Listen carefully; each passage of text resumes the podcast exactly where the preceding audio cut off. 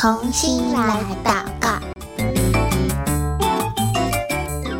Hello，欢迎来到同心来祷告，我是贝壳姐姐。今天是我们这一季最后一集为朝鲜祷告喽，下一集我们就要换到其他国家为别的民族群体来祷告喽。那如果你手边有宣教日影的小朋友，可以帮我打开二零二三年第二季的六月三十号。如果你没有宣教日影也没有关系，你可以用听的，或者呢在我们节目下方点选连接就可以免费订阅喽。那我们就准备开始今天祷告的内容喽。在我们开始之前呢、贝壳姐姐想请问你，你有没有读过圣经？你有看过圣经吧？那你有没有自己的一本圣经呢？为什么贝壳姐姐要问你这些问题呀、啊？因为上帝的话对于我们。跟随主耶稣的人来说是非常非常重要的。在前面呃几集的内容，贝壳姐姐也有说到，我们除了人的肚子要吃饱饱之外，我们的灵魂也需要吃食物。那灵魂的食物就是上帝的话。所以，对我们基督徒来说，寻求上帝的人来说，圣经是非常重要的。那在朝鲜呢？现在没有办法公开的提供圣经，只有参加有注册的教会的人，他才能够读到圣经。而且呢，他们在这些注册教会里面所读到的圣经，是为非教会的人士编写的圣经，所以里面的用词也比较简单一点。那这些。其实是给非教会人士的这个圣经，也被大量印刷，就提供给教会来使用。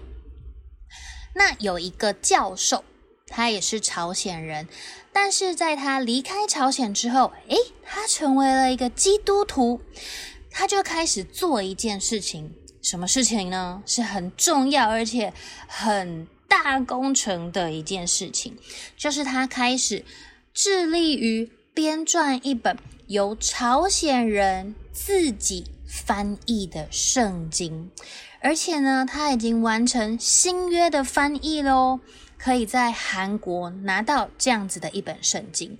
可是啊，这个教授他已经将近九十岁了，是老爷爷了，而且他的身体也不太好，所以在这个翻译的过程当中。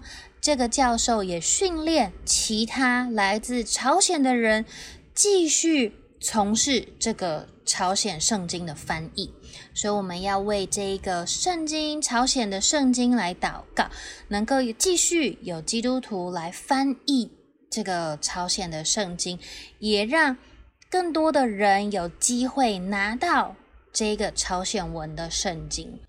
除了朝鲜圣经的翻译之外，其实啊，在基督教广播电台也有在广播当中缓慢的朗读圣经。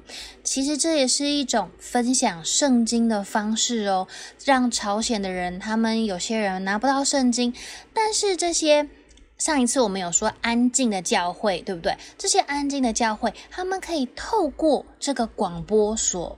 朗读的圣经，因为他朗读的速度比较慢一点，他就可以把这些圣经抄下来，他们就会拥有圣经了。所以今天呢，在最后一天为朝鲜祷告的这个内容，我们要为着朝鲜人他们能够得着圣经一起来祷告，好吗？那我们现在要一起来祷告喽。贝克姐姐邀请你，等一下我祷告一句，请你也跟着我一起来祷告一句。亲爱的天父，今天我要为朝鲜能够得着圣经来祷告。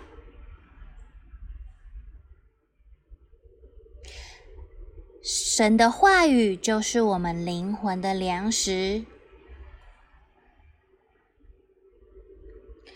我们求主以各种创意的方式。让朝鲜的基督徒，还有慕道者，可以听见或者看见圣经。也求你帮助这些翻译员，用朝鲜人最熟悉的字词，正确的翻译出圣经内容。也愿圣经能安全的发到朝鲜人手中。使人被你的话语更新。谢谢主耶稣，听我的祷告，奉主耶稣的名求，阿门。